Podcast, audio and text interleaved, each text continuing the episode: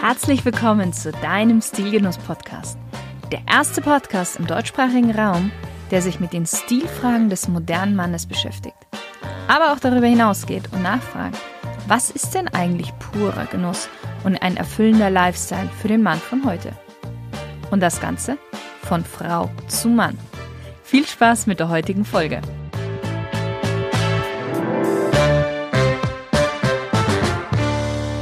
Hallo lieber Stilgenusshörer. Heute geht es um eine Stilikone. Aber um keine menschliche Stilikone, sondern um eine auf vier Rädern.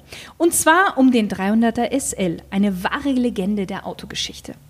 Und wenn man sich etwas mit diesem wundervollen Auto beschäftigt und auch der Restauration davon, dann stolpert man automatisch über einen bestimmten Mann, den ich heute die Ehre habe, zu interviewen zu dürfen. Er kennt sich mit dem Mercedes-Benz 300er SL aus wie kein zweiter auf dieser Welt. Er gilt als Visionär der ersten Stunde. Seit über drei Jahrzehnten restauriert er alte Oldtimers. Seine Firma HK Engineering wurde mehrfach für die Restauration ausgezeichnet. Eigentlich sollte er als junger Mann Jura studieren und damit später seine Brötchen verdienen. Aber seine Leidenschaft war einfach größer. Und somit hatte er schon als Student über 100 Oldtimers. Und die Rede ist von Hans Kleisel. Hallo, Herr Kleisel. Grüße Sie. Sehr schön, dass ich Sie im Interview habe. Wir können gleich mit der ersten Smalltalk-Runde starten. Sie sind bereit soweit? Gerne. Gut. Sie dürfen einfach mit einem Wort bzw. mit einem Satz antworten. Wenn Sie ein Auto wären, welches Auto wären Sie? Na gut, ich habe mich vor mehr als 30 Jahren äh, auf den Mercedes 300 SL spezialisiert und nicht mit irgendwelchen finanziellen oder sonstigen Hintergedanken, sondern weil ich dieses Auto einfach immer irre toll fand. Und insofern äh, ist das einfach mein Auto. Wein- oder Biertrinker? Ich trinke Wein. Mhm. Welches war denn das letzte Kleidungsstück, das Sie sich gekauft haben?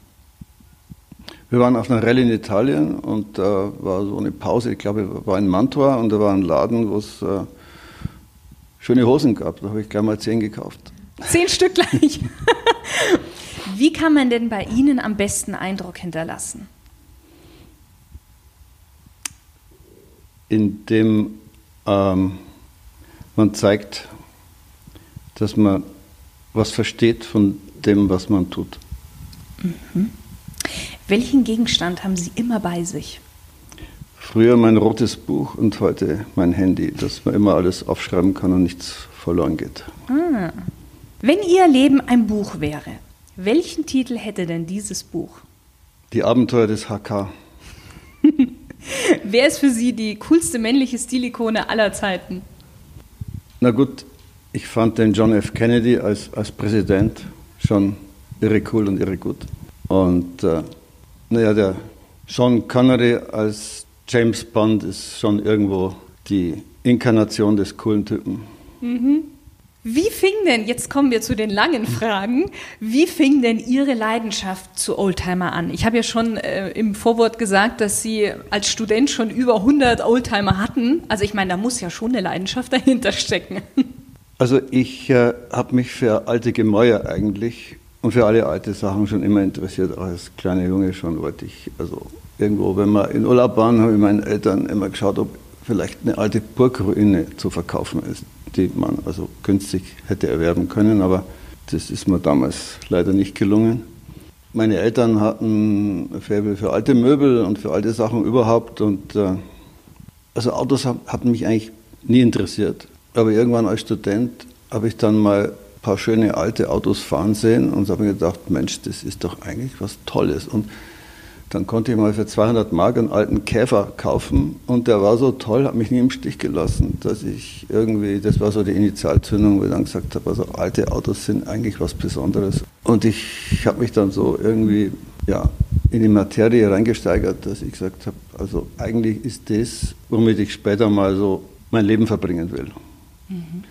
Und äh, das mit den alten Gebäuden war natürlich immer noch in mir. Und also alte Gebäude und alte Autos, das ist eigentlich das, was mir Spaß macht und was ich dann letztlich später dann auch gemacht habe. Ich habe also für meine alten Autos dann das Kloster hier gekauft, oder den Wirtschaftsteil vom Kloster gekauft, in dem ich das alles untergebracht habe und war damals eigentlich auch der Erste in der Szene, der diese Verbindung alte Autos und historische Gemäuer hergestellt hat. Heute gibt es also vielerorts so Oldtimer-Zentren in klassischen mhm. Gebäuden, wie zum Beispiel in Berlin da die Klassik Remise am alten Trambahn-Depot.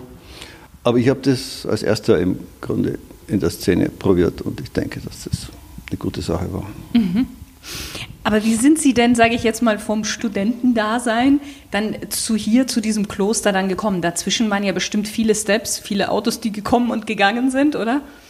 Also äh, der Grundstein war der, dass mein Vater schon gemerkt hat, dass ich das Studium nicht so ganz ernst nehme und die Angst hatte, dass ich nie fertig war im Studium. Und dann hat er gesagt, du kriegst jetzt von mir nicht mehr monatlich 500 Mark, sondern einmal 10.000 und dann nie wieder was. Und ah. diese 10.000 Euro habe ich natürlich sofort in alten Autos angelegt. Und damals haben die Autos auch nichts gekostet. Das waren alte Autos eben. Ne? Und das war äh, der Grundstock von der Sammlung. Also während dem Studium eigentlich schon begonnen mit dem, was ich heute mache. Und das Studium habe ich nur pro forma fertig gemacht. Sie, Sie haben es abgeschlossen? Mein Daddy zufrieden war, ja. Okay. Genau. Den wollte ich dann doch nicht enttäuschen. Also habe ich das zum guten Ende gebracht. Das heißt, Sie haben, Sie haben während des Studiums schon angefangen, die Autos zu restaurieren und dann erstmal für sich oder ging es dann auch schon los, dass Sie ein bisschen was dabei verdient haben? Also mit dem Restaurieren habe ich erst später angefangen, weil das eigentlich damals schon klar war, dass also die alten Autos nicht unendlich zu haben sind und dass das immer weniger werden und dass die vermutlich auch mal teuer werden. Und deswegen habe ich gesagt, jetzt schau mal erst, was du finden kannst. Das war also so eine ja, ein bisschen Goldgräberstimmung, wo man also da durch Niederbayern gefahren ist und auf den Schrottplätzen geschaut hat und dann hat man da irgendwelche äh, ganz interessanten Dinge gefunden, die man für 50 oder 100 Mark gekauft hat. So ging das los. Ne? Und so hatte ich da als Student schon in der Tat über 100 Autos, die natürlich alle billig und teilweise schrottreif waren, aber die dann der Grundstock dafür waren, dass ich dann meine Sammlung äh, aufgebaut habe und äh, durch Tauschen und wieder Verkaufen dann auch langsam das Niveau von dem Ganzen abheben können. Mhm. Und wo haben Sie damals denn die ganzen 100 Autos hingestellt? Weil ich meine, Sie hatten ja damals noch nicht das Kloster, oder? Das ist richtig, das war natürlich immer ein Problem. Ein paar zum Opa im Garten, ein paar zum befreundeten Bauunternehmer auf dem Lagerplatz und ein paar in der Scheune, die ich gemietet hatte. Und äh, irgendwann wurde mir dann klar, also so kann es nicht weitergehen. Du brauchst einen Platz, wo du dauerhafte Sachen unterbringen kannst, den du dann auch als Eigentum hast, damit mhm. du da nicht rausfliegen kannst, weil das Land hat dann gesagt, da dürfen keine alten Autos stehen. Mhm. Also das war so der Punkt, wo ich gesagt habe, ich brauche was Eigenes und habe mich auf die Suche gemacht in der Gegend um München rum und bevorzugt natürlich im südlichen Bereich was zu suchen und bin dann irgendwann im Laufe dieser Suche hier auf das Gebäude gestoßen, wo ich vom Denkmalamt den Tipp bekommen habe, hier ist also ein Gebäude, das seit Jahren nach einem neuen Besitzer sucht. Das war eben auch so kaputt, dass es keiner mehr haben wollte oder keiner sich drüber getraut hat. Äh, aber ich in meinem jugendlichen Leichtsinn habe gesagt, irgendwie äh, kriegt man das schon hin. Und äh, so bin ich also nach Pauling geraten. Was Sie ja auch hingekriegt haben zum Schluss. Also ich meine, es ja, es war zwar hier. zwischendurch ein steiniger Weg, wie immer. Ein Weg am Limit, weil es schon also, also einfach sehr groß auch ist und irre kaputt alles war und teilweise einsturzbedroht. Also es waren mhm. tatsächlich Situationen, wo also Gefahr war, dass bestimmte Teile einstürzen. Ne? Aber am Ende hat man dann alle Klippen doch umschiffen können und es schön langsam fertig waren. Ne? Ich habe zehn Jahre lang mal gebaut, um die Basics in Ordnung zu bringen. Uh, mhm, mh. Dann erst mit der Werkstatt begonnen. Mhm, mh. Okay. Was ist es denn das, was Sie so an einem Oldtimer fasziniert? Also es ist hauptsächlich ein Stück Ästhetik, also einfach was ein irre schöner Gegenstand, den man aber nicht nur wie ein Gemälde oder ein Sofa irgendwie dastehen hat und bewundern kann, sondern man kann Teil dessen werden. Und es spricht also nicht nur ästhetisch das Auge an, sondern alle Sinne und man kann es sogar bewegen und kann also Teil davon werden. Das ist ein bisschen wie Ross und Reiter, sage ich mal. Ja. Mhm. Und äh, das ist viel mehr als irgendein anderer Kunstgegenstand oder anderer schöner Gegenstand, weil du eben das Ding selber bewegen kannst und damit also Sachen erleben kannst. Ja. Mhm. Schön. Wann haben Sie denn dann Ihren eigenen ersten Mercedes-Benz 300 SL gekauft? Das war so, ich sag mal, 74, 75, das war ein alter 190 SL.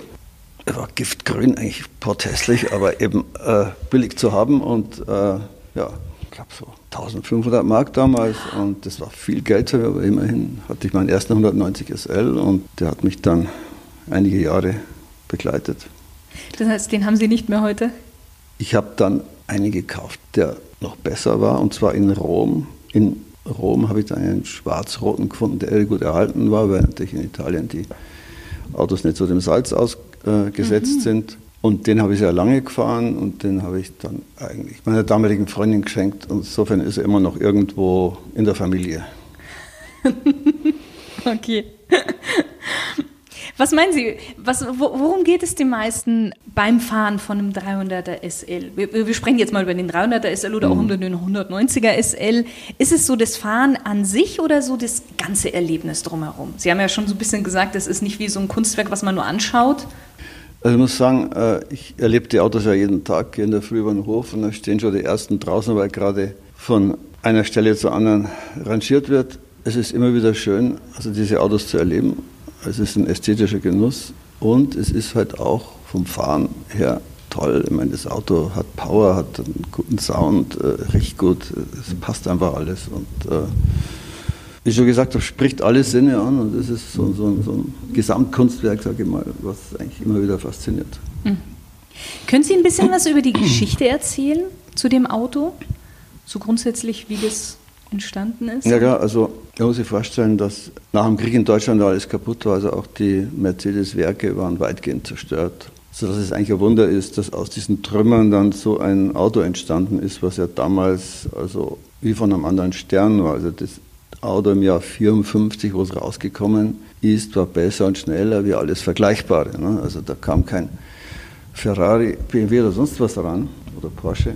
Und äh, ich muss sagen, also das waren damals faszinierende Männer, die dieses Auto äh, geschaffen haben, vor allem der, der Uhlenhaut und ein paar Leute um ihn drumherum. Ist eigentlich aus einem Rennauto entstanden. Also die haben ja Anfang der 50er Jahre versucht, wieder durch internationale äh, Auftritte bei Rennen Mercedes wieder salonfähig auf der mhm. Welt zu machen. Und da war der 300SL äh, im Grunde das erste Modell, ja, im Jahr 52 als Rennauto rausgekommen. Ne? Mhm. Und dann hat ein äh, amerikanischer Händler namens Max Hoffmann die Mercedes-Leute davon überzeugt, dass so ein Auto für die Straße optimal wäre, es in den USA zu verkaufen und zu vermarkten und hat also den Vorstand von Mercedes überzeugt, dieses Auto in der Serienversion zu bauen erste Auto 1954 rausgekommen, bis 57 gebaut, insgesamt 1400 Exemplare. Im Anschluss kam dann der Roadster mit äh, mehr als 1800 Exemplaren, der ist dann bis in die frühen 60er Jahre eingebaut worden. Und wie viele von diesen 1400 gibt es heute noch? Es gibt fast alle. Es ist, äh, nachdem wir ja uns seit mehr als 30 Jahren nur mit dem Auto mhm. befassen, haben wir natürlich ein umfangreiches Archiv und äh, also wir haben ungefähr 95 Prozent der Autos erfasst und es kommen immer wieder neue dazu. Also ich denke, natürlich sind ein paar Autos zerstört. Die Autos sind ja auch damals viel Rennen gefahren, auch wenn sie Serien, auch als Serienautos sind die Rennen gefahren, ja. Und da sind natürlich einige verschrottet worden. Aber ich denke, dass das vielleicht 30 oder 40 Autos sind, die fehlen, alle anderen existieren noch. Das heißt, Sie wissen auch, wo alle anderen ungefähr stehen? Sie ja, ja, also von, ich sage mal, 90 Prozent der Autos wissen wir, wo die sind. Kennen Sie die Besitzer zum Teil auch persönlich? Kommen die bei Ihnen dann auch zum, weil ich glaube, bei Ihnen kann man ja auch die Autos dann warten lassen, also nicht ja. nur restaurieren, sondern mhm. auch warten lassen? Ja, ja, ja. Und Kommen wir machen Veranstaltungen mit den Autos und äh, natürlich sind wir bekannt inzwischen auf der ganzen Welt als diejenigen, die sich einfach mit dem Auto mhm. am besten auskennen, weil wir eben seit mehr als 30 Jahren nur dieses Auto machen. Und so bringen halt einfach, ohne dass wir groß Werbung machen, immer mehr Leute äh, die so ein Auto haben, das Auto zu uns, sei es zu einer Wartung, sei es, weil irgendein Wehwehchen hat, sei es auch zu einer Restaurierung. Und dadurch kennen wir, würde man sagen, guten Drittel der, der Besitzer von den Autos kennen wir persönlich. Ne? Mhm. Mhm. Wissen Sie ungefähr, wie viele dann von den 300 SL schon bei Ihnen hier in der Werkstatt waren? Ja, das dürften eben, ich sage mal, ein Drittel bis 40 Prozent der Autos waren mit Sicherheit schon bei uns, ja. Toll. Mhm. Ich meine, wir haben ja laufend so 80 Autos hier ne, auf einem Fleck. Das ist die größte Ansammlung dieses Fahrzeugtyps überhaupt auf der Welt. Ne? Also Beim, bei Mercedes selber stehen vielleicht 20. Ne? Oder bei einem unserer nächst großen Konkurrenten vielleicht ein Dutzend. Mhm. Aber bei uns halt durch die Reputation, die wir inzwischen haben, äh, sind es immer so 70 bis 80 Stück. Natürlich nicht immer die gleichen, nur das Wechsel, die sind also hier, weil sie repariert werden sollen, weil sie abgeholt werden sollen, weil sie mal stehen, bis die nächste Rallye ist. Oder der Mann aus Hongkong, der sein Auto halt hier hat, weil er einmal im Jahr die Millimilia fährt und äh, vielleicht nochmal ein Jahr sonst irgendwo hin. Ansonsten steht das bei uns. okay. Und wie viel von denen, wenn, man, wenn ich das fragen darf, wie viele sind Ihre eigenen? Also ich habe ein eigenes originales Auto, das ist mein Ruby Rosa, den ich so nenne, wegen dem ersten Besitzer. Und dann haben wir zwei Autos, die für einen historischen Motorsport präpariert sind. Ich habe selber also eine Autosammlung, die nicht nur 300S umfasst, sondern mhm. natürlich auch andere Autos. Ich habe auch, ich sag mal, zum Beispiel vier alte Cadillacs, weil mein Herz auch dafür schlägt. Also mhm. mhm. ich äh, bin jetzt nicht der absolute 300S-L-Mann und sonst äh, interessiert mich nichts. Im Gegenteil, ich mag alle schönen äh, alten Autos und habe da natürlich auch meine eigene Sammlung. Aber ich habe halt irgendwann gesagt, wenn man also geschäftlich sowas macht, dann muss man sich auf einen Typ spezialisieren, weil nur dadurch kann man erreichen, dass man wirklich das Beste machen kann. Ne? Weil, also wenn man jetzt ein Mechaniker hat, halt 30 Jahre auf so einem Auto arbeitet, dann weiß der, was los ist. Ne? Ja. damals, wo ich angefangen habe, da hat es nur Oldtimer-Restaurierbetriebe gegeben. Das heißt, so ein Restaurierbetrieb hat jedes Auto gemacht. Ne? Und wenn man jedes Auto macht, da kann man einfach nicht so gut sein, als wenn man immer nur das eine Auto macht. Das stimmt. Mhm. Das ist genauso, sage ich immer, wenn ich ein kaputtes Knie habe, dann laufe ich auch nicht zum Allgemeinarzt, sondern erkundige mich, wer ist der, der seit 20 Jahren nur Knies macht. Ne? Und mhm. da gehe ich hin. Mhm. Weil wir gerade schon bei der Restauration sind, wie lange dauert denn so im Durchschnitt so eine Restauration? Was sind so die wesentlichen Steps? Also sage mal, ein gutes Jahr dauert es in der Regel. Mhm. Also wir haben eigentlich immer viel mehr Arbeit, als wir eigentlich machen können. Ne? Und deswegen können wir uns nicht auf ein Auto konzentrieren. Also wenn wir jetzt, sagen wir mal, nur ein Auto hätten, dann, das haben wir auch schon mal geschafft, in fünf Monaten, weil es pressiert hat, wenn man uns in Bayern sagt. Ne? Wir sind natürlich sehr gut organisiert und können viel parallel arbeiten. Also der normale Vorgang äh, dauert so ein Jahr und der größte Teil ist immer die Karosseriearbeit weil also die meisten Autos halt äh, schon einiges an Unfällen hinter sich haben, mhm. äh, manche auch starke Durchrostungen und äh, das dauert dann in der Regel also drei bis sechs Monate, bis äh, so eine Karosserie gemacht äh, wird. Parallel dazu kann natürlich Motor, die Aggregate und alles gemacht werden. Dann rechnet man für die Lackierung zwei bis drei Monate, weil man da bestimmte Standzeiten respektieren muss, sonst fällt der Lack mhm. später ein. Mhm. Dann, ich sag mal, vier, fünf Wochen die Sattlerarbeit und die Endmontage nochmal sechs Wochen. Ne? Und dann nochmal zwei Wochen Probe fahren wir tun die Autos entsprechend äh, die ersten 500 bis 1000 Kilometer fahren, um sicherzugehen, dass alles auch einmal frei funktioniert. Und wer darf das dann machen? Weil ich glaube, das ist doch dann ein schönes Gefühl, oder? Wenn das, das erste Mal der Motor angeht und dann darf man 5 bis 1000 Kilometer, 500 ja, bis 1000 ja, Kilometer ja. fahren. Na, grundsätzlich fahre ich die restaurierten Autos erstmal selber so die ersten Meter, um zu checken, ob wirklich alles passt oder wo eventuell Probleme sind. Und dann äh, haben wir natürlich unsere Mechaniker, die auf dies spezialisiert sind, die auch so in der Lage sind, beim Fahren zu merken, was mit dem Auto los ist. Ne? Das mhm. ist ja so eine andere Qualität, als ein guter Mechaniker zu sein, zu spüren unterm Fahren, was mit dem Auto los ist. Ne? Mhm. Äh, und da haben wir also auch unsere Leute, die das eben besonders können, die dann die ersten paar hundert Kilometer fahren.